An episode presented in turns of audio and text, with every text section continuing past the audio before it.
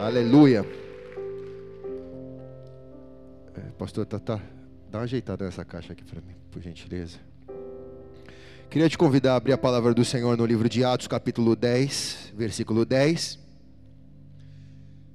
Com a nostalgia que tomou as redes sociais nesses, nessas, nesses últimos dias, comemorando os 20 anos, o ano que nós comemoramos 20 anos de igreja. Então, todo mundo postando hashtag 20, an 20 anos e fotos antigas. Eu fui buscar algumas mensagens que o Senhor havia me dado e aproveitando a oportunidade que nós temos de regravar essas mensagens para que elas sejam publicadas no Spotify e aí então dar acesso a essa mensagem a todos que queiram ouvir de maneira gratuita no Brasil e em outras nações.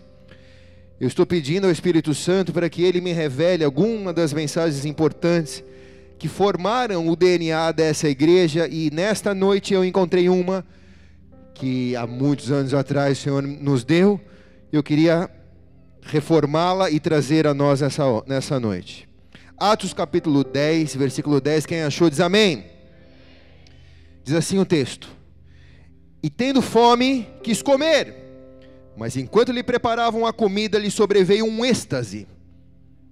E ele viu o céu aberto e um objeto descendo como se fosse um grande lençol, sendo abaixado pelas quatro pontas sobre a terra, no qual havia todos os animais, quadrúpedes e répteis da terra e aves do céu. E uma voz lhe disse: Levanta-te, Pedro, mata e come. Mas Pedro respondeu: De modo nenhum, Senhor, porque nunca comi coisa comum ou imunda. Pela segunda vez a voz lhe falou: Não chames comum o que Deus purificou. Isso sucedeu por três vezes. E logo o objeto foi recolhido ao céu. Até aí. Pai amado e querido, nós te agradecemos por essa palavra que ela se renova sobre nós, cada vez que nos declinamos sobre ela e ela traz profundas revelações daquilo que o Senhor tem para nós hoje e amanhã. Por isso, seja presente neste lugar, eu me esvazio de mim, de qualquer jactância, presunção ou orgulho próprio. Eu te peço verdadeiramente, Espírito Santo, ministre essa palavra para nós essa noite. Nós precisamos que o Senhor ministre. Nós não queremos ouvir uma palavra eloquente, nós queremos ouvir uma palavra viva, Deus por isso, revela-te a nós. Faz esta palavra saltar deste livro e vem servida na nossa vida. E nós te daremos, como 20 anos temos te dado, toda a honra, toda a glória e todo o louvor em nome de Jesus.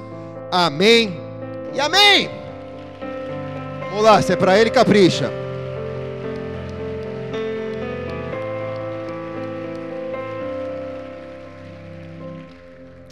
Essa semana eu vivi um momento muito especial na terça-feira, quando nós fomos convidados a acompanhar a cerimônia de inauguração do navio Hope. Nós convidamos o comandante para vir essa noite aqui, ele ainda não pôde estar, mas estará em breve conosco.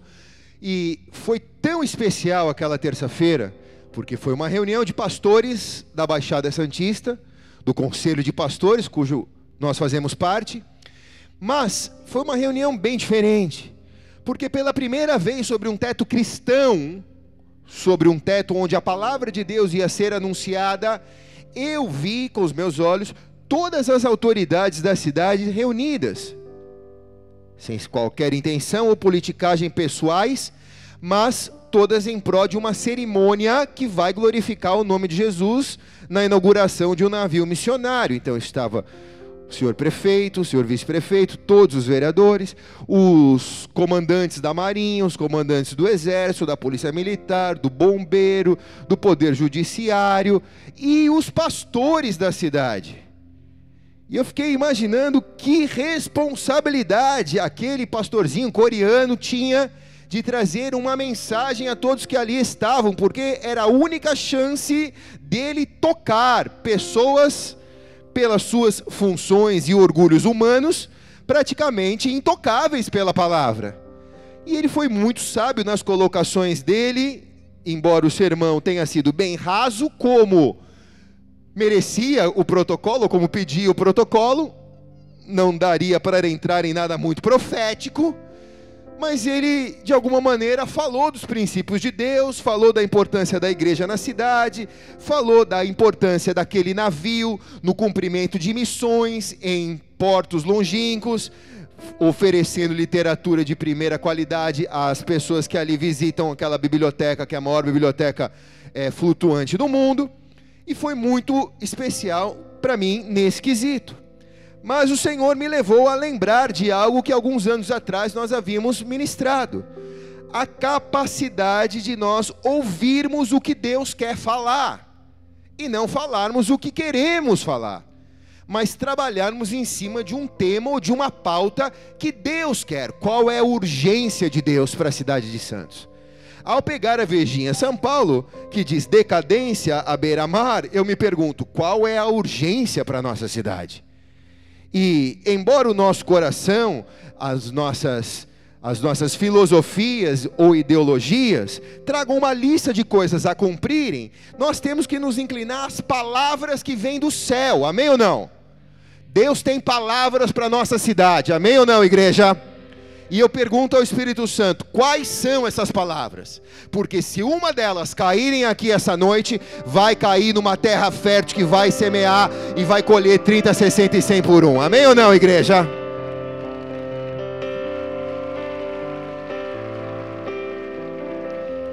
Então, esse texto de Atos 10 nos leva à importância de entendermos as palavras, as palavras gravitacionais a importância que essas palavras têm para a nossa geração. Deus é um Deus que solta palavras com intenção de marcar uma geração. Ele não solta palavras ao vento. Ele solta palavras com intenção de marcar uma geração. E nesse texto nós vemos essa indicação. Deus, aumenta só um pouquinho o meu retorno, só um pouquinho, Daniel. Deus quer marcar os gentios um povo onde a palavra de Deus ainda não foi pregada.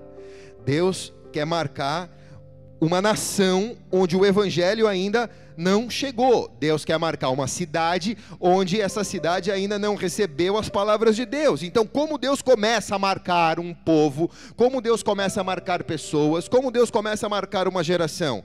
Deus começa a marcar uma geração com um homem.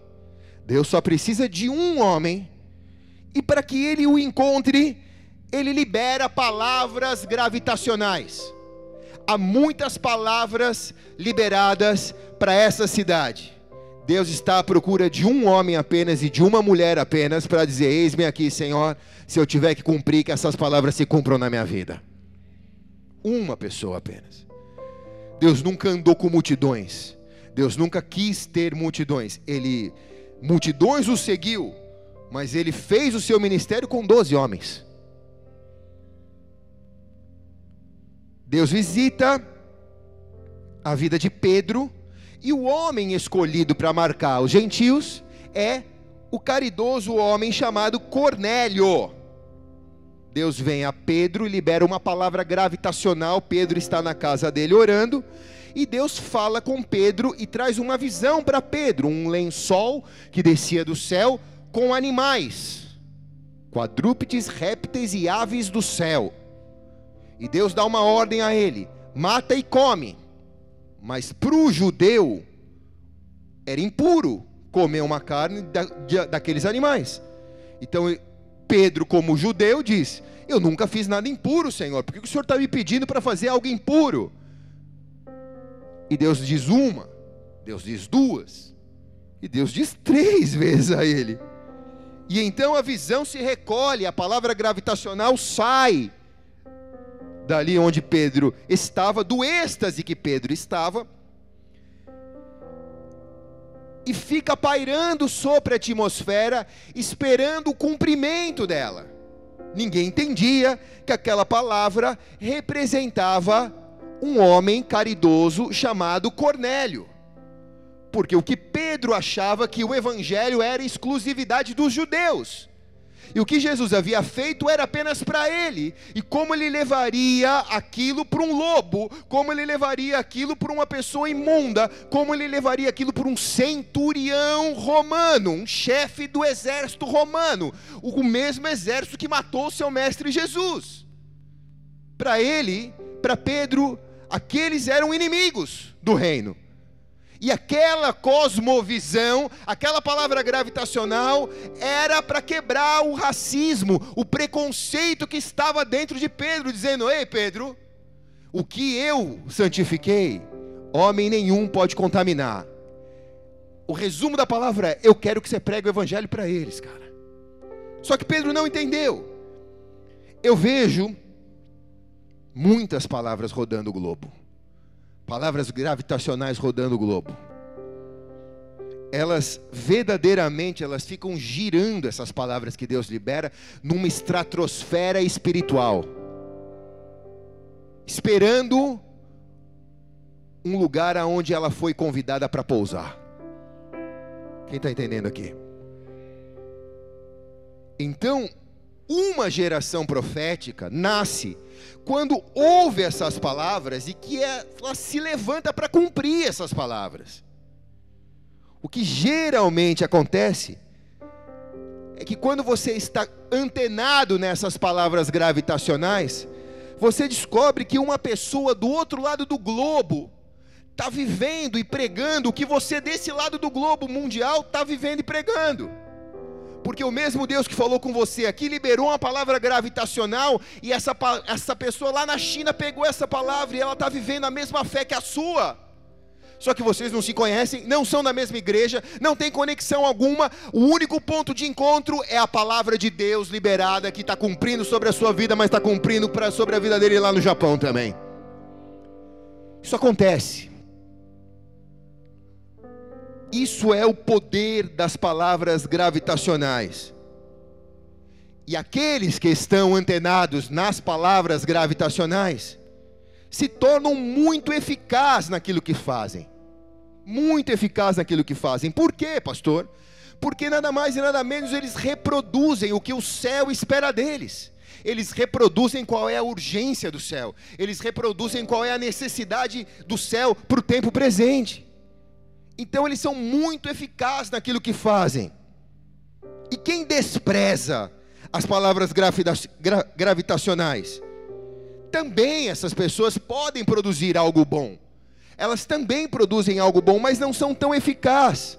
Porque uma boa obra não significa que você atendeu uma urgência do céu. Quem está entendendo aqui, diga amém, cara. Você está fazendo uma boa obra, você está fazendo uma caridade, legal, glória a Deus por isso. É melhor fazer isso do que fazer maldade. Mas outra coisa é você fazer o que o céu quer que você faça. E para mim fazer o que o céu quer que eu faça, eu tenho que entender sobre palavras gravitacionais. Eu tenho que aprender a captar essas palavras, para que eu possa cumprir essas palavras na minha geração, para que eu seja o Cornélio, o receptor de uma mensagem que Deus liberou. Quem está aqui diz amém? Eu fico pensando em Pedro. Pedro foi o que recebeu a palavra. Ele demorou para entender. E depois que a palavra se recolheu ao céu, Pedro tinha duas escolhas. Bateram na porta dele, emissários da cidade de Cesareia, e disseram: Pedro, um homem chamado Cornélio, centurião de uma legião do exército romano, mandou te buscar para que você vá e explique as grandezas de Deus para ele. Quem está aqui? Cara, os mesmos soldados que haviam matado Jesus. Tipo, Pedro teria condição de poder responder, opção de poder responder. Puxa, posso falar, cara, não vai dar para ir agora. Então, vamos dar um tempo. Eu tenho um culto lá na igreja de Jerusalém, eu tenho que pregar. Depois que eu pregar no culto, eu ligo para vocês, mando um zap, me manda o endereço direito, depois quando tiver um tempo eu vou. Se ele tivesse feito isso, de alguma maneira ele seria abençoado no que ele fez. se ele tivesse ido para o culto da igreja de Jerusalém e pregado na igreja de Jerusalém, que era a única igreja da época, o culto ia ter sido poderoso, mas não teria, ele não seria tão eficaz do jeito que ele foi quando ele se levantou para ir atrás de Cornélio. Quem está aqui diz amém, cara. Ele deixou o culto da igreja de Jerusalém. Ele não foi pregar na igreja. Ele foi na casa de Cornélio, que podia ser uma armadilha para ele, podia ser uma arapuca para matar a vida dele do jeito que mataram Jesus. Mas ele foi mediante a palavra gravitacional que Deus havia falado com ele. Ele quebrou preconceitos. Ele rompeu paradigmas dentro dele. Ele pisou numa fronteira que ainda ninguém tinha pisado. Ele foi além do entendimento que ele tinha como ser humano, como cristão, como discípulo de Jesus. Ele foi à casa de Cornélio o dito centurião, homem que não era judeu, olha a biografia dele, incircunciso, não tinha aliança com Deus, ele passa a ser conhecido Cornélio como Rômulo IV, ele era um oficial romano de alta patente, responsável por uma centúria, ou seja, uma unidade básica de legiões romanas, debaixo de suas ordens, elas estariam prontamente posicionadas para obedecê-la, obedecê-lo. Cornélio vivia nessa cidade em Cesareia, tinha uma casa própria e o seu nome sugere que ele era pertencente a uma família nobre de uma cidade imperial. Diz Atos capítulo 1, versículo 2. Na cidade de Cesareia morava um homem chamado Cornélio, centurião da corte chamada Itálica. Ele era piedoso e, junto com toda a sua família, ele pertencia ao grupo dos tementes a Deus, porque dava muitas esmolas ao povo e orava sempre a Deus, mesmo não sendo cristão, mesmo não tendo a revelação de Jesus Cristo como Senhor e Salvador, ele tinha a fé dele e debaixo da sua fé, ele praticava as boas obras. Ele fazia uma grande obra, mas ele não era eficaz, porque a palavra gravitacional ainda não tinha chegado na vida dele. Foi esse homem que apareceu em uma visão. Um anjo aparece a ele e diz: Vai até Jope e manda buscar Pedro. Pedro vai te explicar tudo. E quando Pedro chega, a boa notícia é que Cornélio, temente a Deus, já havia reunido todos os seus parentes, todos os seus amigos íntimos. Toda a cúpula da cidade de Cesareia já estava reunida naquele recinto. Ele era um homem de influência. Ele era um comandante e quando ele de desceu o comando, dizendo: Todo mundo na minha casa, porque vai vir um judeu chamado Pedro para explicar o plano da salvação, estavam todos prontamente ali. E Pedro, ao chegar, o Senhor o incumbiu de transmitir para um povo que nunca tinha entendido, embora fossem bons de coração, praticassem boas obras, nunca tinham entendido o cerne da coisa, nunca tinham entendido a chave que ligava todos os pontos, que era Jesus. Precisou um judeu vir lá de Jope para dizer: vocês são muito bons no que vocês fazem, mas serão melhores ainda se vocês entregarem a vida para Jesus. Quem está aqui? Só que, segundo o relato, Deus é maravilhoso. Porque quando Pedro começa a explicar, há uma manifestação do Espírito Santo naquele lugar. O Espírito Santo enche aquela casa, tal forma que todos que estavam ali foram marcados com o Espírito Santo e batizados nas águas. E nasceu a primeira igreja de Cesareia com o pastor que se tornou o, o, o, o, oficial do exército romano. Deus chama os que não são para confundir os que são.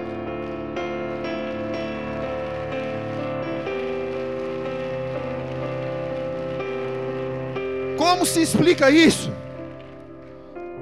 Atos 10, 34 tenta explicar, diz assim: reconheço por verdade que Deus não faz acepção de pessoas, mas que lhe é agradável aquele que em qualquer nação o teme e faz o que é justo. Quem está aqui? Deus não faz acepção de pessoas. Deus ama em qualquer nação o que teme e que faz o que é justo. Agora olhe para o irmão que está do teu lado falando, o bagulho é louco.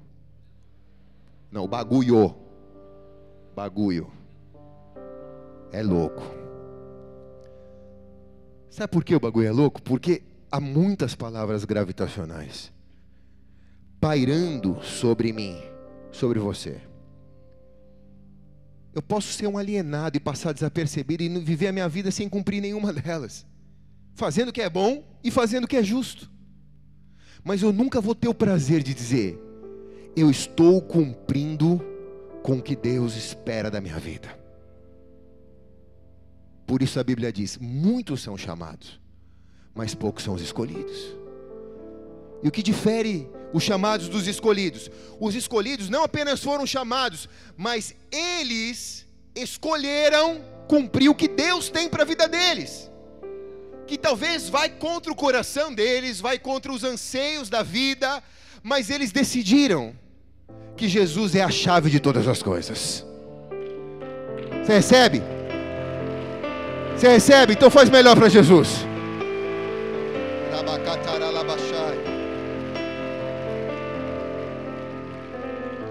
O fato é que agir na palavra gravitacional te coloca em uma frequência com Deus, que mesmo que você ainda não estando no céu, você vive o céu na terra. Porque se a palavra gravitacional veio do céu e é uma urgência do céu para a terra, e você é o cumpridor da palavra gravitacional, você está na terra, mas você já está vivendo o céu na terra. Quer dizer, você é um ET. Quem está aqui? É nós, igreja. Por isso que o bagulho é louco. Então não vai embora não, fica até o fim, tá? Que você vai ver como vai terminar. Não se assusta, calma. Mas a gente é um ET. Porque a gente fala de coisas que a terra não entende. E a gente só fala dessas coisas porque a gente ouviu do céu elas. Então quando eu digo, vai haver um tempo onde a Veja São Paulo não vai dizer que a gente vive uma decadência, mas que a gente vive uma exuberância da glória de Deus. É uma palavra gravitacional, eu estou dizendo, eu quero cumprir isso, Senhor, como igreja, em nome de Jesus. Quem está comigo aqui, diga amém, cara.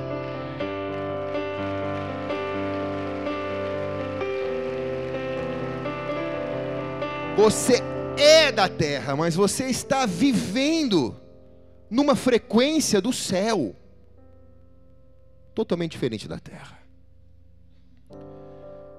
Quando nós fomos a Londres de férias, eu, a pastora e as crianças, a primeira vez, e ela me levou num lugar onde é o Speak Corner, uma esquina num parque, numa cidade da cidade de Londres, onde há uma liberdade de expressão histórica e as pessoas levam um pedaço de caixote. Você pode falar o que você quiser, você precisa subir em cima do pedaço de caixote ou da cadeira, ficar em cima da cadeira. Então você fala o que você quiser, xinga a rainha, o primeiro-ministro, fala da mulher, fala do marido, e aí vai, vai todos os turistas lá ver as mágoas de todo mundo. Você vai passeando, vai vendo as cadeiras falando. É uma benção. Às vezes é uma maldição, né? Mas o, o fato é o seguinte: por que, que a pessoa não é presa? Por que, que a pessoa não é condenada? Porque ela está no território. Ela está no território londrino. Ela está na Grã-Bretanha. Mas o caixote é dela. Quem está entendendo? Quer dizer, a terra não é dela. Mas o caixote é dela. Então eu não posso te prender porque você está em cima de algo que é teu. A cadeira é tua. Então você sobe em cima da cadeira agora e fala o que você quiser. Quem está aqui? É mais ou menos isso. Mas por que, você não vai me prender? Porque a cadeira é minha. No Brasil não funciona, cara. No Brasil não vai funcionar. Mas lá funciona. Mas porque mais ou menos é, é esse princípio. É mais ou menos esse princípio. Você está no território inglês, mas você está em cima do caixote e tem a liberdade de falar o que você quer. O caixote é a igreja. Você está na terra. Só que a sua mensagem é do céu.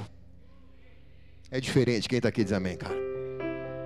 Quando você está na igreja, você está em cima do caixote. Você pode falar toda a mensagem que o céu te falar mal nenhum te acontecerá, praga alguma chegará à tua tenda, o Senhor dará ordem aos teus anjos para te guardar e te livrar, você vai pisar o leão, a áspide, mil vão cair ao teu lado, dez mil à tua direita, mal nenhum te alcançará, são todas as palavras que acompanham aqueles que vivem o cumprimento da palavra celestial, amém ou não? Vai seu Luiz, bate a esteira direito filho, tá fraquinho?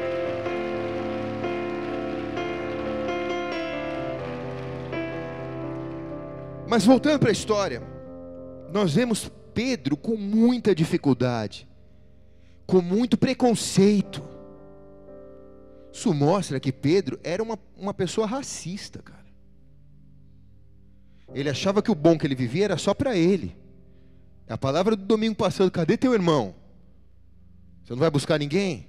Com tudo que Deus tem feito na sua vida, você não vai falar do, do amor de Deus para ninguém? Pedro era racista, ele achava que aquilo era exclusividade dele. E ainda mais que ele formava a cúpula da igreja, né? O pastor da igreja de Jerusalém, a igreja mais importante da época. Mas depois da palavra gravitacional, ele se derrama diante da graça de Deus. Ele diz: não é o que eu acho, ou o que eu espero que aconteça é o que Deus está me falando. Então eu estou ouvindo da parte de Deus. Você escutou o testemunho da dona Roseli? Escutou o testemunho da Sofia hoje aqui? Você escutou Sofia falando, eu queria poder estudar na Argentina, no Brasil, mas Deus falou para mim para ir para a Rússia. E quando a gente obedece o que Deus fala, é muito mais gostoso porque você se sente no rio de Deus, e o rio de Deus flui. E a Bíblia diz: todas as coisas cooperam para aqueles que amam a Deus. Quem está aqui?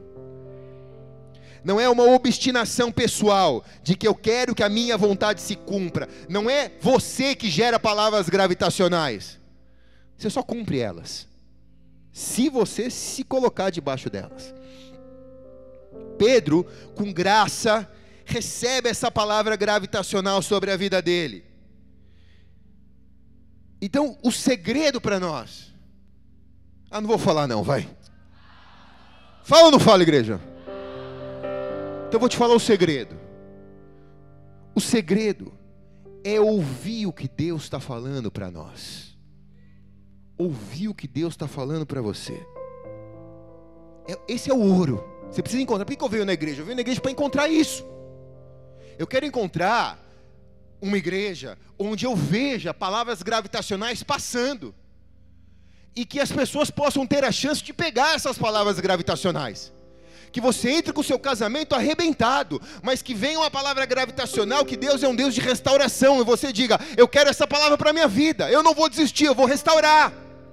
E você vai buscando palavras gravitacionais para a sua vida, e então a glória do Senhor vai se cumprindo sobre você. Quem aqui são solteiros? Levante as duas mãos. Vocês tiveram uma noite abençoada com a pastora, amém ou não? Eu sei que foi muito abençoado.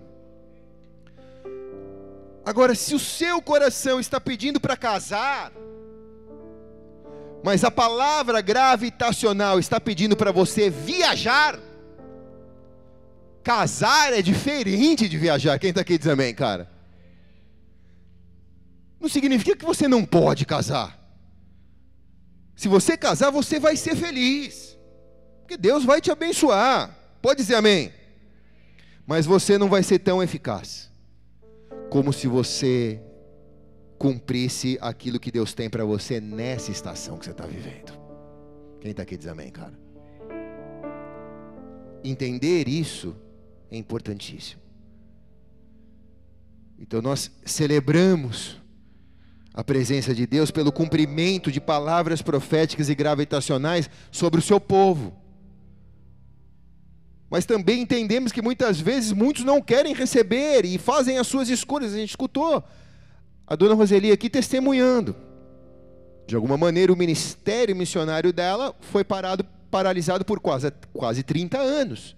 Mas ela não desperdiçou esse tempo. Ela investiu na vida dos seus filhos e eles são grandes homens de Deus nos dias de hoje. Ela não ficou de braços cruzados dizendo: quando meu marido morrer, eu vou servir a Deus. Não, ela fez o cumprimento da palavra missionária na vida dela. Hoje, um é pastor em Salvador, o outro é missionário no, no, na Austrália, o outro está no, no interior da Bahia, todos bem casados, todos com famílias abençoadas. Vamos dar uma salva de palmas a Jesus por essa linda família. Profissionais bem-sucedidos, pessoas inteligentes porque receberam treinamento. Tenho certeza que o esposo dela teve a chance de entregar a vida para Jesus, ou ao menos ouvir acerca da salvação. Mas agora, partindo ele, como ela diz, estou livre, né? E é essa a sensação que muitos casados gostariam de ter, aleluia. Mas, há uma palavra gravitacional sobre a sua vida. E essa palavra é: nesse tempo que você está vivendo, faça o que Deus tem para você agora. Não espere acontecer algo para achar que aquilo que acontecerá vai trazer uma palavra gravitacional, não. Há palavras gravitacionais para essa estação que você está vivendo, cara. Cumpra ela. Quem está comigo aqui, diga amém, cara. Cumpra ela. Cumpra ela. Eu sou pastor de muitos jovens. Deus, só meia dúzia de. A maioria é velho hoje, né? Eu sou pastor de muitos jovens. Jovens de 80 anos. Sou pastor de muitos jovens. Melhorou, melhorou, melhorou. Mas os jovens mais jovens, muitas vezes motivados, pela empolgação missionária ao ver coisas como essa que vimos hoje, me procuram aqui ao altar dizendo: está queimando no meu coração, pastor, eu quero ir para o Afeganistão, Afeganistão pregar o evangelho. Estou largando a minha faculdade, estou largando meu trabalho, estou largando a minha família, estou largando tudo. Vou me jogar na obra missionária. Eu digo: não faça isso. Porque a palavra gravitacional para você agora é: se forma na faculdade, seja um bom filho, ganha tua família para Jesus, aprende a ser uma pessoa bem-sucedida financeiramente. Depois disso, vai cumprir essa palavra gravitacional missionária. Mas agora, dá fruto onde você está. Não foge. Quem está entendendo aqui diz amém, cara. As palavras gravitacionais, elas te dão segurança de fazer a obra de Deus. Dá para botar para nevar aqui, seu Oswaldo? Por favor. Senão vai fazer a pizza aqui debaixo do braço daqui a pouco. Bota módulo neve. Olhe bem para cá, a Bíblia está cheia de mensagens gravitacionais. Noé ficou por quase 120 anos soltando palavras gravitacionais, dizendo: o mundo vai acabar, o mundo vai acabar, o mundo vai acabar. Eu estou construindo esse barco que vai chover e, e vai, o mundo vai acabar. Deus vai inundar o mundo. Ninguém ouviu as palavras gravitacionais que ele pregou. Só ele e a família dele se salvaram. João Batista está no deserto da Judéia, liberando palavras gravitacionais. Sabe qual eram? Raça de víboras, convertam-se. Um evangelho super atraente, né? Dizer, você é uma víbora, se converte. Só que diferente de Noé, muitos ouviram as palavras gravitacionais de João Batista. Muitos receberam e foram batizados. Ele sacudiu toda a região, as nações foram para lá para se batizar. Ricos, pobres, toda a multidão foi alcançada pelas palavras gravitacionais que João Batista liberava. O apóstolo Paulo, ele andou por toda a Ásia, ele liberou palavras gravitacionais que estão nos seus livros, Coríntios, Êxodos, Filipenses, Tessalonicenses. Essas palavras gravitacionais caíram sobre igrejas da Ásia Menor. Ele implantou igrejas por causa de palavras gravitacionais. Quem está entendendo aqui diz amém, cara. Ele chegou na Grécia, aquele lugar que tu foi lá, como que é o nome bem? É Corinto, né? O nome do, do altarzinho lá, Areópago, né? que era o Deus desconhecido que você pregou lá? Acrópole, né? Lá na Grécia, ele chegou na, na Acrópole, na Acrópole, em Atenas, e disse, enquanto todos diziam: Nós servimos aos nossos deuses. Ele viu um pequeno altar do lado chamado ao Deus desconhecido, e ele disse: Eu venho falar do Deus desconhecido. Ele não disse: Os deuses que vocês servem são demônios, embora sejam os deuses que você serve são reencarnações, essa mitologia grega tem a ver com o satanismo. Ele não disse nada disso. Ele foi estratégico, porque uma palavra gravitacional ela constrói para depois destruir. Quem está aqui diz amém, cara. Ele diz: Eu falo daquele altarzinho pequenininho, do Deus desconhecido. E ele pregou de Jesus para os gregos. Implantou uma igreja lá. Quem está aqui diz amém, cara. A igreja de Corinto, quem está aqui diz amém? Quer dizer, a revelação de Deus, ela vem exatamente por palavras gravitacionais, quando você está fazendo Deus, o que Deus quer que você faça, no lugar certo. Estar no lugar certo e na hora certa. Quem está aqui diz amém, cara? Levante sua mão direita ao céu. Corrige agora, Senhor, todos os relógios espirituais do teu povo aqui para que eles estejam no lugar certo, na hora certa, fazendo o que é certo, para cumprir as tuas palavras gravitacionais para essa cidade, para essa nação e para essa geração, em nome de Jesus. Quem recebe diz amém.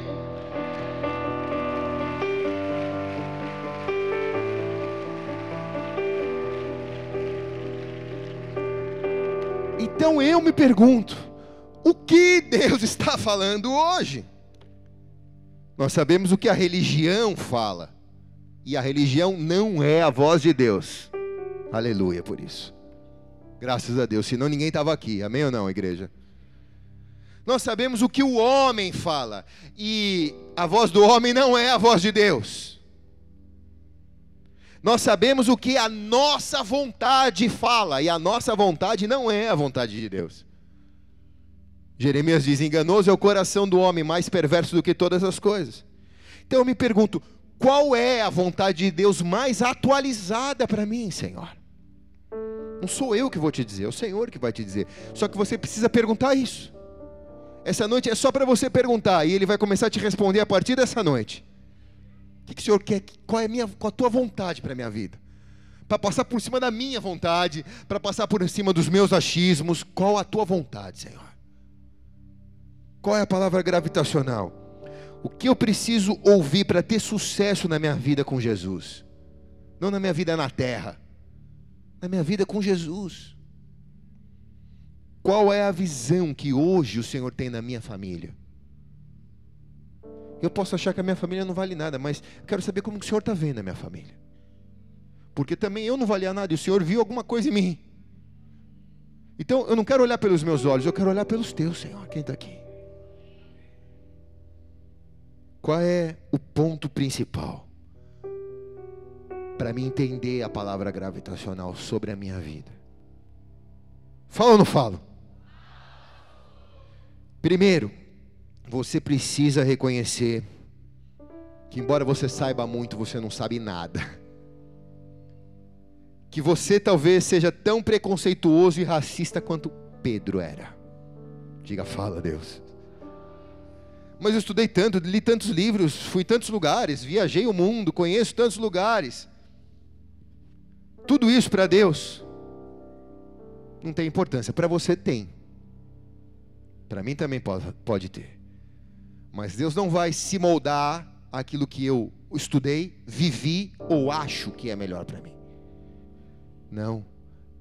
Eu sou o barro, Ele é o oleiro. Ele não vai se moldar a mim, eu vou me moldar a Ele. Então eu preciso entender qual é a forma. Deus, qual é a forma correta? Porque eu quero me enquadrar dentro da tua forma.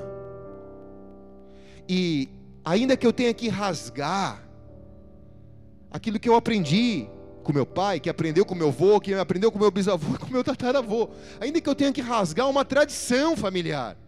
Se isso for contra a tua palavra, porque o meu avô traía a minha avó, que depois o meu pai traiu a minha mãe, e agora eu vivo esse espírito de traição na minha casa. Eu não quero essa maldição na minha casa, eu quero quebrar isso na minha geração. Então, se essa palavra é a gravitacional para a minha vida, eu quero ser fiel, então eu recebo essa palavra na minha vida. Quem está entendendo aqui, diga amém, igreja. Segundo conselho, você precisa estar disposto, aberto para o novo de Deus. Há algo novo de Deus para você. Ah, mas eu aprendi isso, fiz isso a minha vida inteira, sempre deu certo, pastor. Mas Deus quer te ensinar algo novo. Quem está aqui diz amém, cara. Não que o que você fazia antes era errado, mas é velho. E o velho que não se renova vira, vira vinagre. Azedo, vinagre. Então deu certo até agora, deu. Mas se Deus tem algo novo, deixa o velho e faz o novo. Deus vai depositar vinho novo sobre você. Quando você se dispor a ser um odre novo. Porque a Bíblia diz: não deitará vinho novo em odre velho.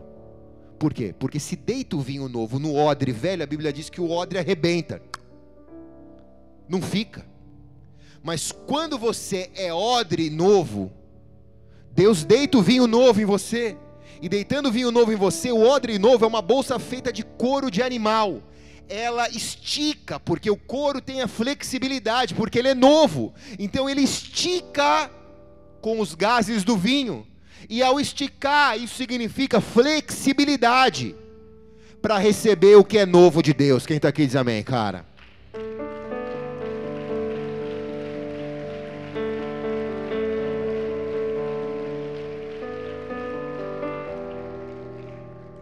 Então você precisa entender isso. A irmã veio da igreja tradicional.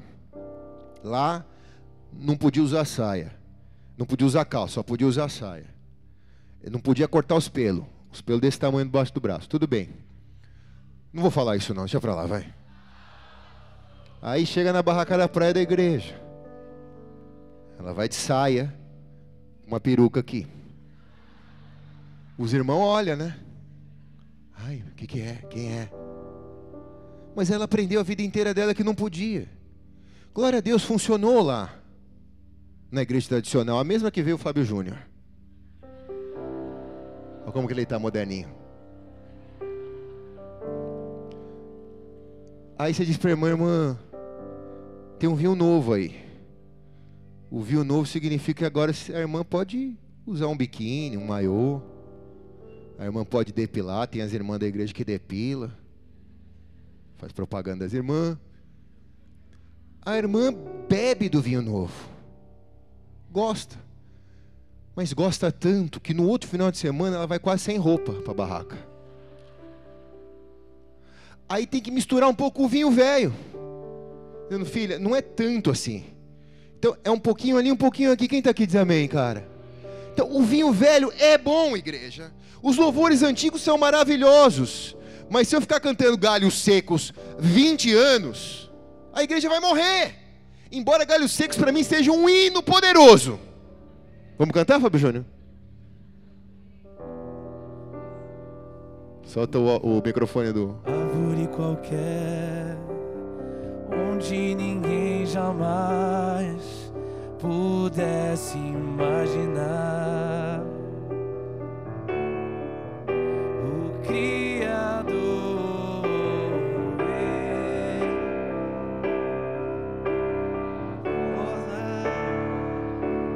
A brotar. Vai no meu tom. Lembrei. Bora. Olhai, olhai, Lírios cresceram nos campos, nos campos. E o Senhor, deixa comigo, ó nosso Deus, que nos tem alimentado para nossa alegria, para nossa, vai, para nossa alegria. Só a igreja, vai. Mais alto. Para a nossa alegria. Para nós.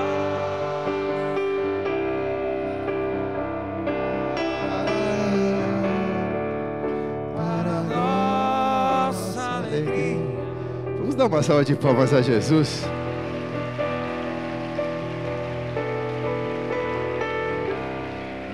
Cantei bem? Afinadinho? Sim? Obrigado. Melhor que o padre Fábio de Mello? Amados, o vinho velho, ele é gostoso. Mas o vinho novo de Deus traz algo novo de Deus. Não adianta você encontrar uma, uma pessoa que vive debaixo de uma palavra que recebeu há 30 anos atrás, pastor. Deus me falou que eu ia ser um missionário nas nações. Mas porque você está vivendo ainda aquilo, aquilo que Deus falou. Cadê, cara? Não cumpriu? E agora? O que, que Deus está falando agora? O que, que Deus falou domingo para você? O que, que Deus falou na quarta-feira? O que, que Deus falou nesse domingo? Deus tem uma palavra gravitacional para cada dia da sua vida. Há um vinho novo todas as manhãs. Quando as misericórdias do Senhor se renovarem, o novo de Deus cai sobre você.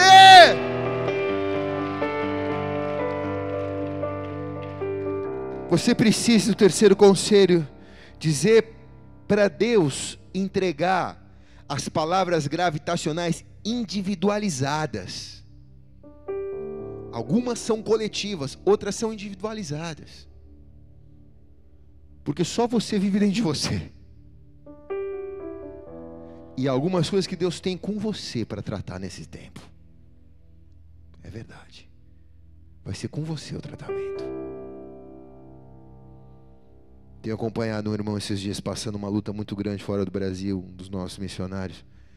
E eu dizia para ele: você precisa orar para Deus mudar a estação. Você precisa orar para Deus mudar a estação. Eu Falei, mas Deus só vai mudar a estação quando você entender qual é a lição dessa estação que você está vivendo.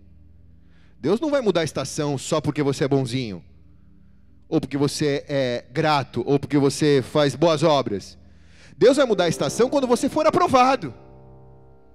Então há uma palavra gravitacional para o inverno que você está passando. Só vai virar o verão quando você viver a palavra gravitacional que, que Deus te levou para viver nesse lugar. Foi o que eu disse para ele, estou dizendo para vocês essa noite aqui, quem recebe diz amém, cara. Isso é ser uma pessoa atualizada. Eu sei que eu estou passando por isso, pastor, porque eu não ouvi o que Deus falou para mim lá atrás e agora Deus já me falou que eu tenho que passar por isso para mudar. Glória a Deus, você está atualizado.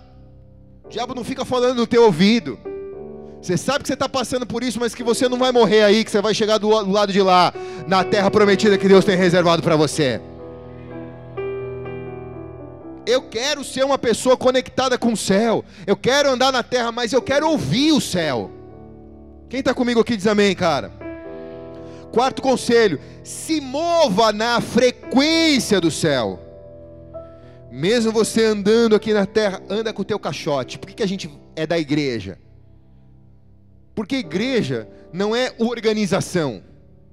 Deixa eu te explicar. Ah, não vou falar não, vai. Igreja não é organização eclesiástica. Igreja é organismo vivo. É diferente quem está aqui diz amém. Igreja não é uma organização, igreja é um organismo, cara. Multifaces, com uma capilaridade em todas as áreas da sociedade da cidade. Em todas as classes sociais, raça, credo, a igreja está presente em qualquer lugar. Onde dois ou mais estão reunidos no nome dele, ele ali está presente. Há cristãos no mundo inteiro, até na igreja subterrânea da China, há milhares de cristãos se reunindo agora lá. Qual o poder disso, pastor? O poder disso é que essas pessoas, elas andam na terra, mas debaixo de uma frequência celestial. Isso fala de influenciar e não ser influenciado. Como eu ouço o céu e ando de acordo com o céu, eu não me influencio pelas coisas da terra. Pode ser comum hoje isso aqui na terra, mas não é normal. Quem está aqui diz amém, cara. Normal é o que o céu me diz, o céu me diz isso, então no mundo é comum hoje isso. Mas não é porque é comum no mundo hoje, o mundo está mudando e se tornando cada vez o pecado se tornando mais comum. Porque o mundo é comum, vai ser comum para mim. Só será comum para mim aquilo que foi normal, de acordo com a palavra de Deus. Uma coisa é comum, outra coisa é normal. Quem está aqui diz amém, cara. Amém ou não, igreja?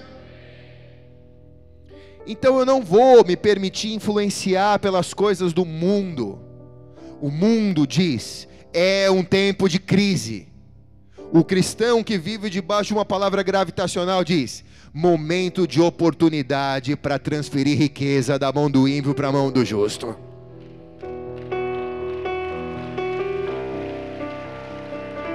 É diferente. Quem está aqui diz amém. O povo judeu dá grandes ensinamentos disso, de uma resiliência, de uma capacidade de, além de suportar as dores e as perseguições que a história reservou a eles, uma prosperidade em realizar grandes projetos. As maiores invenções que hoje temos são por pessoas de Israel. Posso citar aqui inúmeras delas. Mas dentre elas, o relógio digital é uma delas, né, amor? Internet, tantas outras. Então, eu tiro da minha dor a maior escola para que eu me gradue na presença de Deus. Eu tiro do meu sofrimento o melhor treinamento para que, mim, que eu vença na presença de Deus. Eu tiro do meu deserto a maior lição para que ao entrar na terra prometida eu valorize a terra prometida. Porque eu venho de um deserto que não tinha comida e nem água, e ao cruzar a fronteira, hoje eu sei de onde Deus me chamou, e eu sei para onde Deus está me levando. Quem está aqui diz amém, cara. Amém? Isso, isso traz gratidão ao seu coração.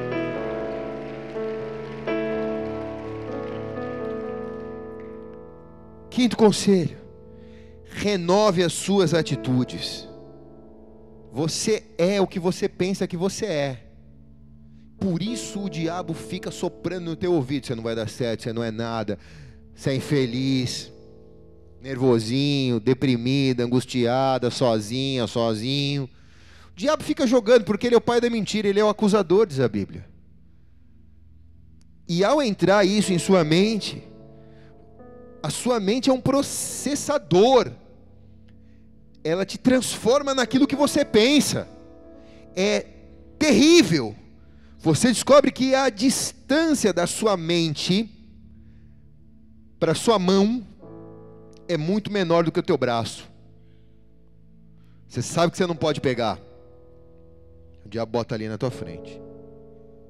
Você sabe que você não pode pegar. Você sabe que Deus não quer que você pegue. Mas você está pensando, puxa, é uma água. Que problema que tem? Ah, mas ninguém está vendo? Então, ao pensar, você está processando. Quando você vê, você já pegou e já, já, já, já bebeu. O ato do braço, ele é tão rápido.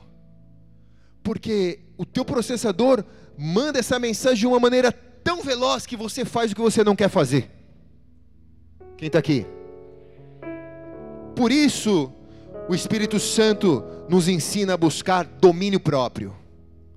E aqui eu quero te falar uma coisa: fala ou não fala, igreja? Você pode pensar de duas maneiras. Um pensamento é o pensamento passivo e outro é o pensamento ativo. O pensamento passivo é tudo que você pensa, você faz. E eu penso coisa ruim, tá? Também sou ser humano, também penso coisa ruim. Mas o que eu busco ter é um pensamento ativo. Quando eu penso coisa ruim, o meu pensamento ativa e eu entro para selecionar. Isso daqui é ruim, então eu penso no que é bom, porque a Bíblia me ensina trazer à memória aquilo que me traz esperança. Quem recebe pensamento ativo aqui, diga amém, cara. Então, então você olha para uma situação de enfermidade, quando a pastora estava doente. O meu pensamento passivo é: ela vai morrer e você vai se arrebentar. Porque você não sabe viver sozinho. Essa igreja não vai funcionar sem ela. Mas aí o pensamento ativo me vinha e o pensamento ativo me falava: Mas Deus prometeu coisas sobre a vida dela que Deus ainda não cumpriu? Deus mentiu? Não, Deus não mente. Então, se Deus prometeu, Deus é fiel e justo para cumprir. Então, o pensamento me trazia a memória, aquilo que me traz esperança, eu digo, ela vai vencer o câncer. Porque há uma promessa sobre ela. Venceu, hoje está aqui. Com o pé quebrado, mas tá.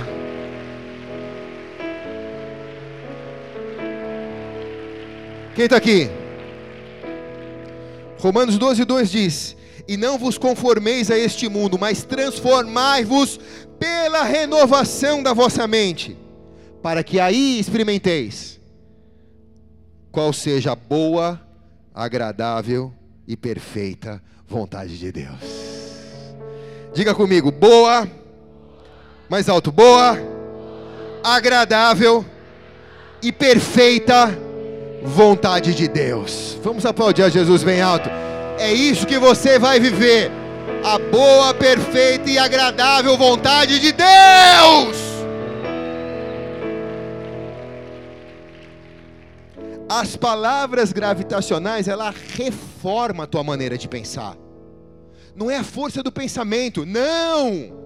Escute bem, não é coaching, não é força do pensamento. A palavra gravitacional é a palavra de Deus. Lá em Gênesis, não vou ler aqui, mas lá em Gênesis diz que o Espírito Santo pairava sobre o caos. E disse Deus: haja luz, e houve luz. A palavra gravitacional diz haja. E porque Deus disse haja luz, houve luz. Porque a palavra que Deus libera encontra cumprimento. Então não é a força do pensamento, é a força da palavra de Deus. Quem está entendendo aqui? Eu fui lá no culto, orei, cantei, louvei e recebi a palavra. A palavra entrou, aquilo era para mim, eu recebi. E ao receber aquilo, mudou a minha mente. Não porque fizeram lavagem cerebral, não. Mas porque eu recebi uma palavra gravitacional e aquilo me renovou de tal maneira que eu descobri que eu estava errado da maneira que eu pensava. Porque Deus tem um outro plano com a minha vida. Isso é a graça de Deus, quem está aqui diz amém, cara. As palavras gravitacionais, elas reformam a sua maneira de pensar e, consequentemente, a sua maneira de viver. E eu termino agora. Sim. Provérbios capítulo 2, versículo 1 diz assim: Filho meu, se aceitares as minhas palavras e entesourares contigo os meus mandamentos, as minhas palavras gravitacionais, e guardarem contigo os meus mandamentos, e se fizer atento à sabedoria o teu ouvido, para inclinar o teu coração ao entendimento dessas palavras gravitacionais, sim, se você clamar por discernimento, para discernir entre o teu coração e a voz, e por entendimento, para alcançares a tua voz, e se buscares isso, como a prata, como você busca o dinheiro, como você busca o trabalho, se você buscar isso como a prata, e se você procurar isso como os tesouros escondidos, então entenderás que o temor do Senhor e acharás o conhecimento de Deus.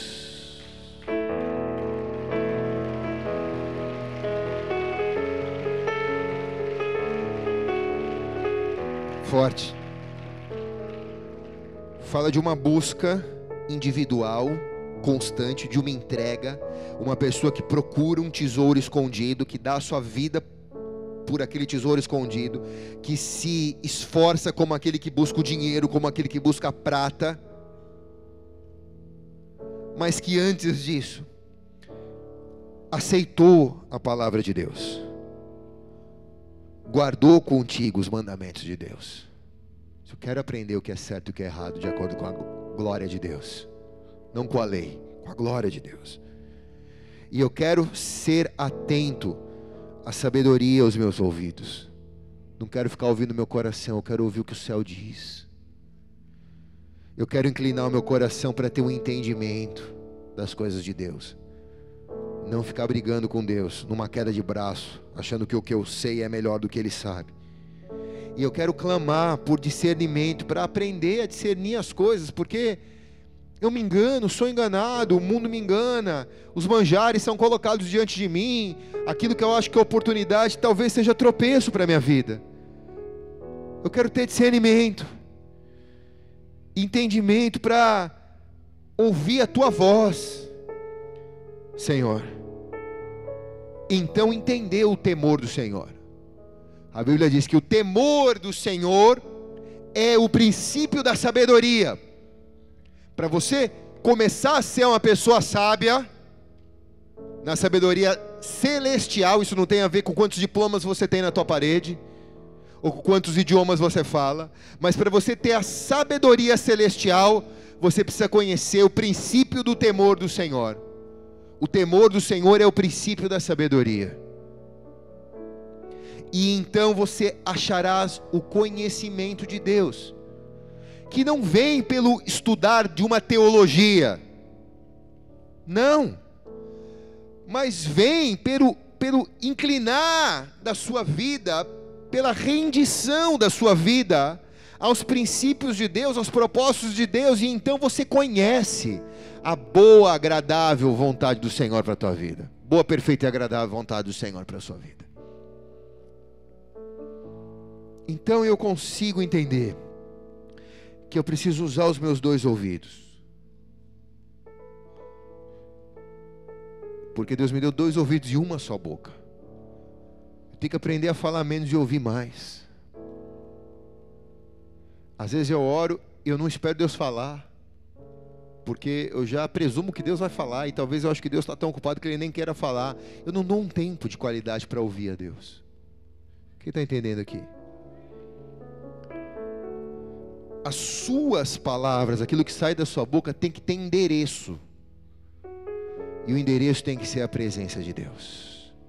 Quem está aqui diz amém, cara? A sua palavra é uma sentença. Se você libera a sua palavra, essa palavra vira um cumprimento sobre você, ela é uma sentença. Tanto sobre você, quanto sobre os seus. Se você vira para o seu filho, para a sua filha no momento de ira e diz: é um burro, você liberou uma sentença. Ele vai registrar aquilo, ele vai ter dificuldades. Ainda que Deus o tenha feito inteligente, ele vai ter dificuldades pela sentença que você liberou. Quem está entendendo aqui, cara? Esse casamento não vai dar certo mesmo. Você liberou uma sentença. E aí, como que vai dar certo? Tua palavra está ali para ser cumprida. A semente está caindo numa terra fértil, amaldiçoada, mas fértil, vai cumprir. Então, aprenda a dar a você o direito de profetizar sobre a sua vida palavras gravitacionais. Eu e a minha casa serviremos ao Senhor. Hoje está um caos mas amanhã nós vamos entrar na terra prometida em nome de Jesus. Amém? E tantas outras que o Espírito Santo vai te levar agora. Tá difícil, tá difícil, tá difícil. Vai acabar. Calma. Ser fiel até o fim e dar-te a coroa da vida. Não desiste. Quem recebe aqui diz amém, cara. Pastor, mas há uma tendência, o mercado vai explodir, o dólar vai explodir, o Bolsonaro vai explodir, o Brasil com as palavras dele. As tuas palavras se cumprem sobre você. Quem está aqui diz amém. Você diz, Senhor, se o mundo explodir, eu não estou no mundo, eu estou em cima do caixote. Eu já estou vivendo a palavra do céu sobre a minha vida. Mil cairão ao meu lado, dez mil à minha direita, mas eu não vou ser atingido, Senhor. Quem recebe essa palavra aqui diz amém, cara?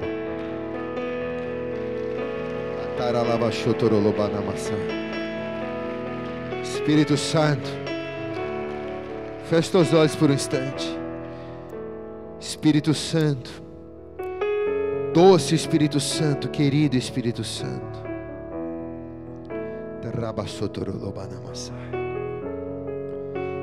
Visita-nos aqui, Senhor, porque diante de tudo que foi dito, só nos resta te adorar. Quem veio pela primeira vez, segunda, terceira, Se você ainda não entregou a sua vida a Jesus, a esse Jesus que tem palavras gravitacionais para você, ele não é o Jesus da cruz que está pendurado lá, ele não é o Jesus que te pede nada. Você não está sendo convidado a entrar para uma religião, nem para uma seita, para nada. Você está sendo desafiado a entregar sua vida a Jesus Cristo.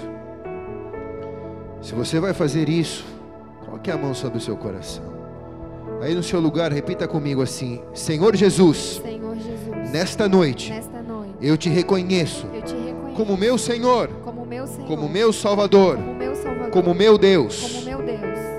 Eu te peço, Eu te peço, escreve meu nome escreve meu nome no livro da no vida, livro da vida, onde jamais onde jamais será apagado. será apagado. Espírito Santo, Espírito Santo, marca a minha vida também. minha vida também. Você que fez esta oração, levante as suas mãos, Pai. Quero abençoar cada um que orou, essa multidão de pessoas, homens e mulheres, dos quatro cantos dessa cidade, que foram trazidos pelo Teu Espírito Santo a este lugar para serem marcados por essa palavra, que recebam do Senhor agora o fruto daquilo que eles oraram, a salvação, a vida eterna e uma nova vida aqui na terra. Nós, como igreja, queremos abençoá-los e recebê-los em nome de Jesus. E a igreja pode fazer isso com uma salva de palmas a Jesus. Vamos colocando de pé, aplaudindo ao Senhor, aleluia! Quem fez esta oração pela primeira vez, se você puder, antes de ir embora, deixa o teu nome ali na saída, na luz vermelha acesa. Ninguém vai invadir a tua privacidade, todo mundo trabalha e tem mais o que fazer, tá? A só quer poder orar por você. E se você permitir, te convidar para dois lugares. Um para ir em uma das células da igreja, que são grupos pequenos que se reúnem em mais de 50 lugares da cidade. Você vai poder se entrosar melhor no corpo de Cristo. E outro para vir tomar um café da manhã comigo com a pastora, não vai te custar nada, é de graça, tá? Porque embora a igreja seja tão grande, a gente não quer perder a oportunidade de poder te conhecer pessoalmente e nos apresentar pessoalmente.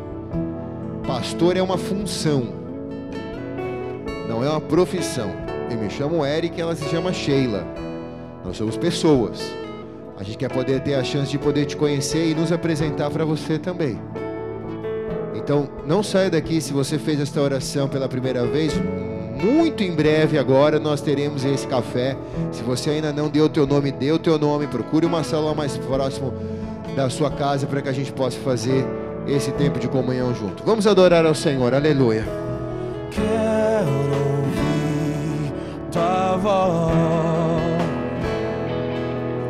A sandália eu já tirei. A minha alma anseia por tua presença. Mas que a terra seca anseia pela chuva guardarei teus mandamentos, pois para mim são mais preciosos do que ouro, prata ou qualquer riqueza. Pois tuas bênçãos virão e me alcançarão. Bendito eu serei, os meus celeiros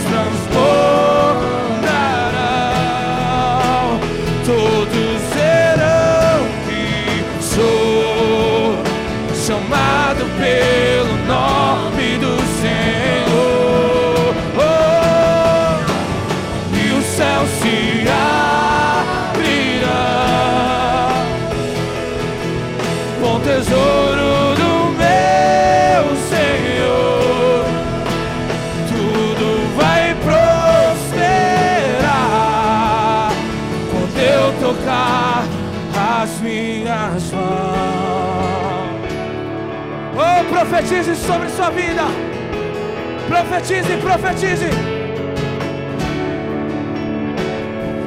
Diga assim: quero ouvir. Quero ouvir tua voz. As sandálias eu já tirei. A minha alma anseia por tua presença. Mas que a terra seca anseia pela chuva. Guardarei teus mandamentos pois pra mim são mais preciosos do que ouro, prata ou qualquer riqueza. Diga assim, pois bênçãos virão e me alcançarão. Bendito eu serei, os meus celeiros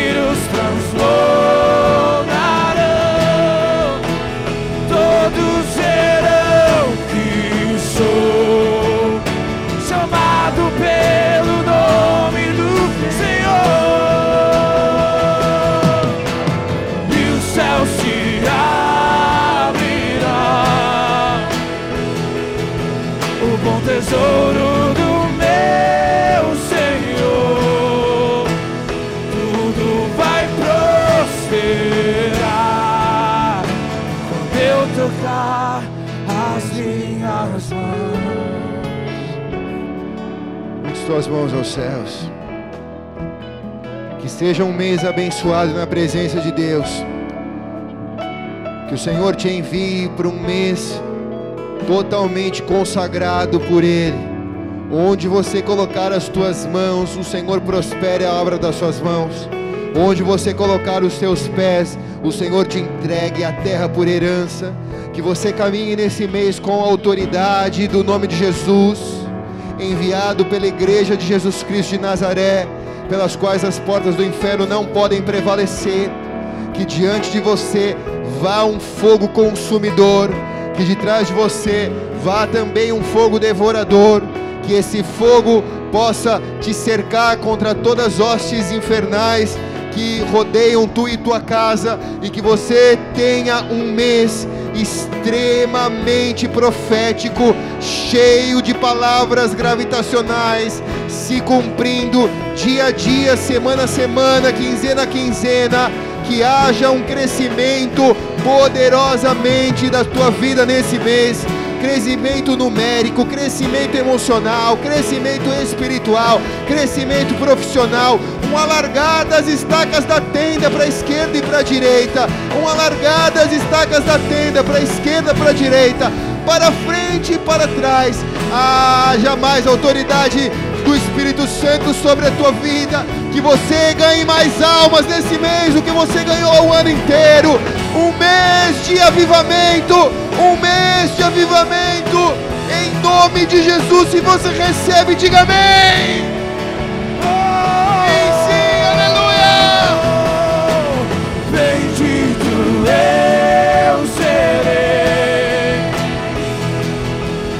eu serei,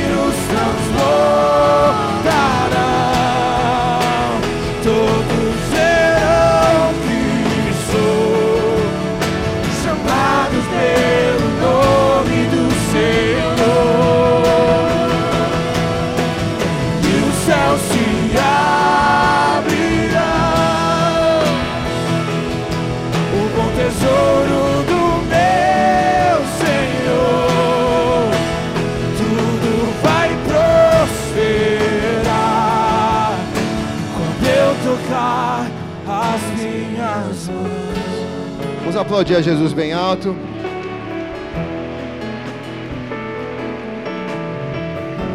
Pegue na mão do irmão que está do teu lado. Se Deus ministrou alguma palavra específica, muito clara para você, no decorrer da tua caminhada aqui na igreja, mande nas redes sociais o tema da mensagem que te marcou, porque nós estamos tentando eternizar algumas mensagens, algumas mensagens da pastora que ela precisa repregar para que a gente possa eternizar e ter elas no Spotify para todo o Brasil. Mas se há algo que Deus marcou a tua vida, mande aqui para a igreja para a gente ver se a gente ainda tem os arquivos dessas mensagens e permitindo Deus, assim a gente refaça a mensagem e ministre ela, tá? Eu vi que a pastora fez também um negócio na rede social bem legal de pegar a capa da Vejinha São Paulo e profetizar. A pastora colocou: Eu amo essa cidade, né? Riscou e falou: Eu amo essa cidade.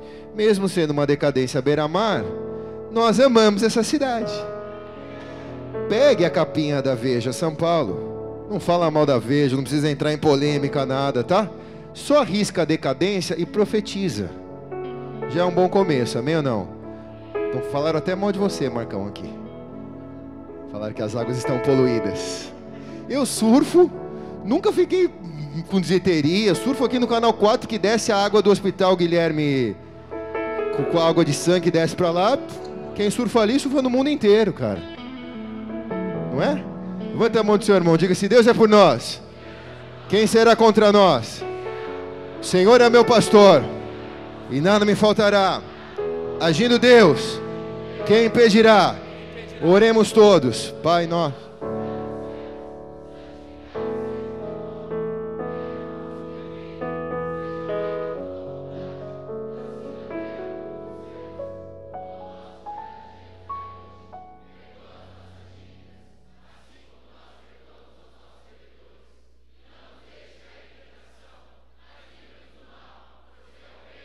O poder e a glória para sempre. Amém. E amém. Eu te abençoo para uma semana de vitória, uma semana gravitacional. Dá um irmão, um abraço irmão que está do teu lado. Vai na paz.